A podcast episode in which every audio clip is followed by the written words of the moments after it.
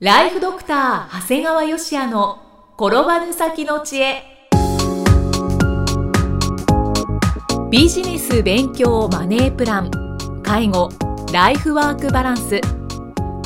この番組では認知症専門医であり経営者でもある長谷川芳也が人生を10倍豊かにする知恵をお届けします。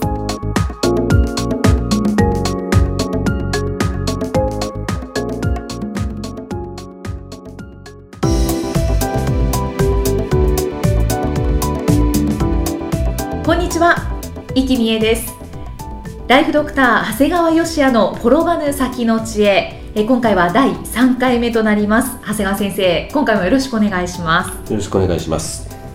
さて今回はどのようなお話でしょうか？そうですね。今回は税金の話をします。税金はい特に税金を支払う時期があるということをお話しすることで、まあ題名としてはそうだ。税金もスマートに払おうという題でお話をします。はいスマートにですスねマートでどうせ払うならスマートに払おう。うんサラリーマンの方はね、なかなか理解できないかもしれないんだけど、こう納税にはそういうスケジュールがあるんですよね。はいはいそうですよねいわゆる個人なんかで、まあ、事業をやってるような方が確定申告をするとですね大体こう3月15日までに納付をするんですねはいで、まあ、さらにこう納めた所得税から算出される予定納税基準額の3分の1の金額を第1期分として7月中に、うん。えー第2期分に11月中までに納めるんです。そうなんですよね。イキさん予定納税知ってる？え知ってますけど。ってるんだ。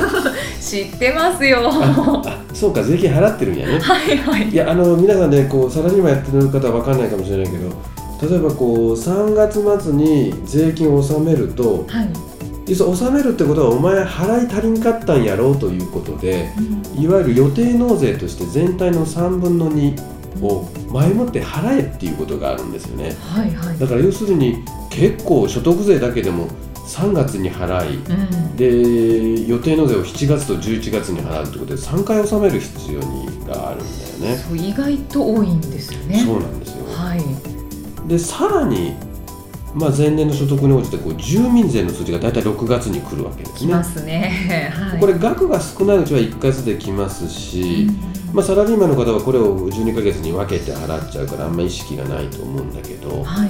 まあ、これ正直額が多くなってくるととても一括で払うのは厳しくなるから、うん。そうすると6月8月11月1月末の4回に分けて払うんですよね。はい。ってことでいわゆる確定申告をした場合所得税と住民税だけで、まあ、まあ聞いてる人分からなくなっちゃうかもしれないんだけど 4月6月7月8月11月11月は 2, 2種類、ではい。1月と1年間で7回納税するんですよね。ねえ一年のうちの半分は納税付き。でそこで、まあ、不動産でも所有していればはい、これ固定資産税を6月中に。うん。これこれもまた4期に分けると5月7月10月12月に分かれるし。いやーはい。で自動車を所有していれば4月1日時点の所有者に対して5月中に都道府県から送付される納税通知書で納税しますからずっと払い続ける。ね。毎月と言ってもいいぐらいですね。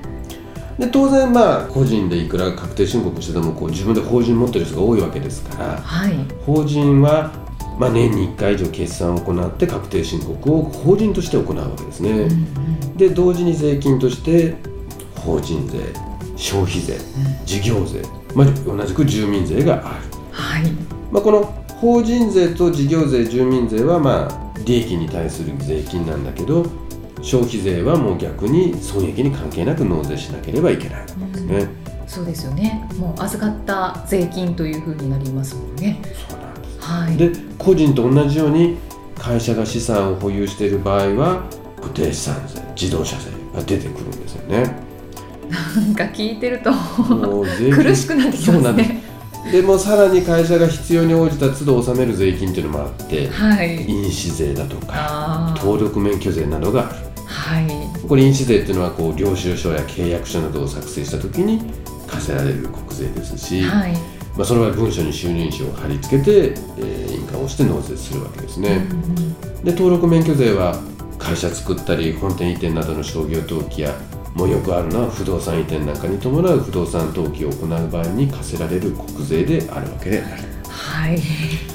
もうこれね今聞いてる人何が何だかよく分かんないかもしれないけど、ね、まあ、要するに個人も法人もこれ年中税金を支払う必要があるんです。うんはいだからものすごく計画的に現金いわゆるキャッシュを準備していく必要があるわけですよね。そうですよね。改めてそうだなと思いますね。だからまあ僕なんか実は個人としてはですねもういわゆる納税用の銀行口座をもう1個作ってます。ああはい。でそこにこう毎月こう入金をしてでそこからもう1年間計画的に支払うというふうにしていますね。うんこれよくあるのはねはい。こう売れない芸能人がうわーっていきなり売れた時に、はい。もう稼いだお金全部使っちゃって翌年税金が払えなくなるなんていう話結構あるんだよね。たまにニュースでありますね。そうなんですよ。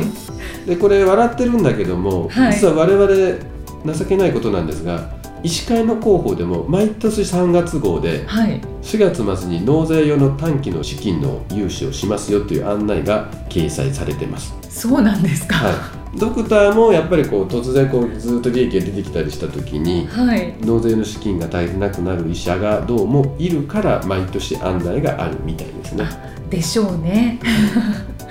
これまたね最近よくね脳科学者として有名な茂木健一郎さんの記事もこれすごい驚きだったんですよね。はい、ね、こちらの記事ちょっとご紹介させていただきますと、えっと、2009年平成21年11月3年間でおよそ4億円の所得の申告漏れを指摘された茂木健一郎さん、えー追徴税額は1億数千万円。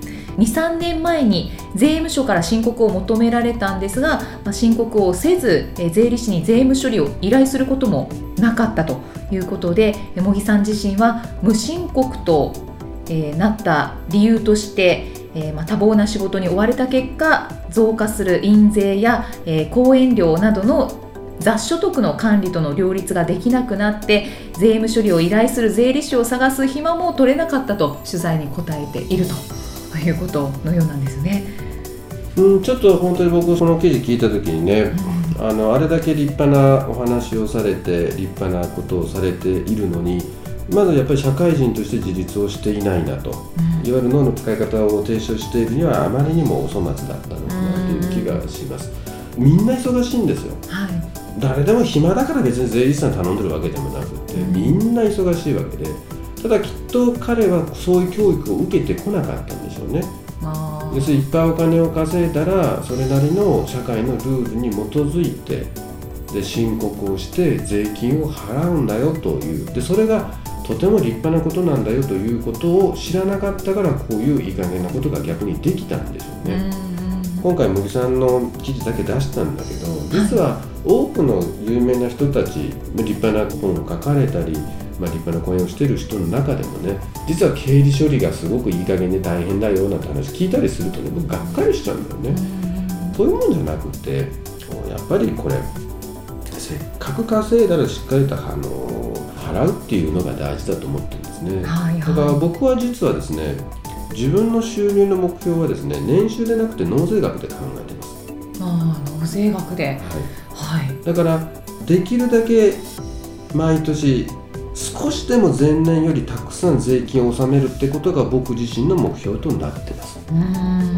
これがやっぱり僕は社会人としての義務だと思うしはい、もちろん結果として収入も増えるんだからね。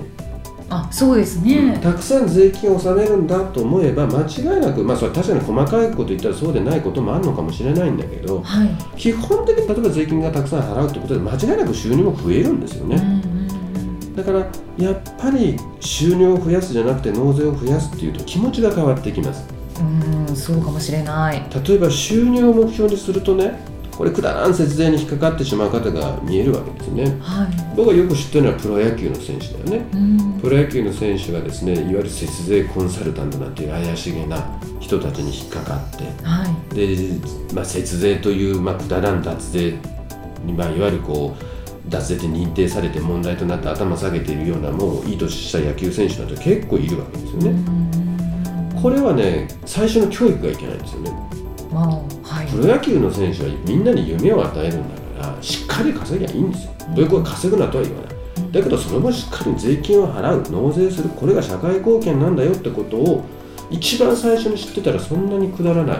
逆にそんなくだらない節税のコンサルタントと会ったりしたりする時間や使う頭をもっと別のことに使ってうん。でいっぱい稼いでみんなに夢を与えていっぱいお金稼ぐべきだと思ってるんですね,、ね。やっぱりこう納税はねうんはい。究極の社会貢献なんですね。うん。だからやっぱり払う時にもね計画的にスマートに払う。はい。っていうのが今日の言いたいことであります。うーん。納税は究極の社会貢献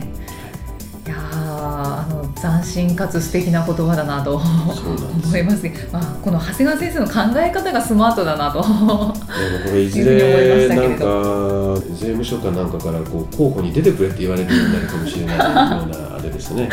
そうですね。この言葉はねなんか活躍しそうですね。で税金もスマートに払おうってね。いずれポスターに載ってたりしてね。期待しています。はい、えー今回はそうだ税金もスマートに払おうというテーマでお話しいただきました。長谷川先生、今回もありがとうございました。ありがとうございました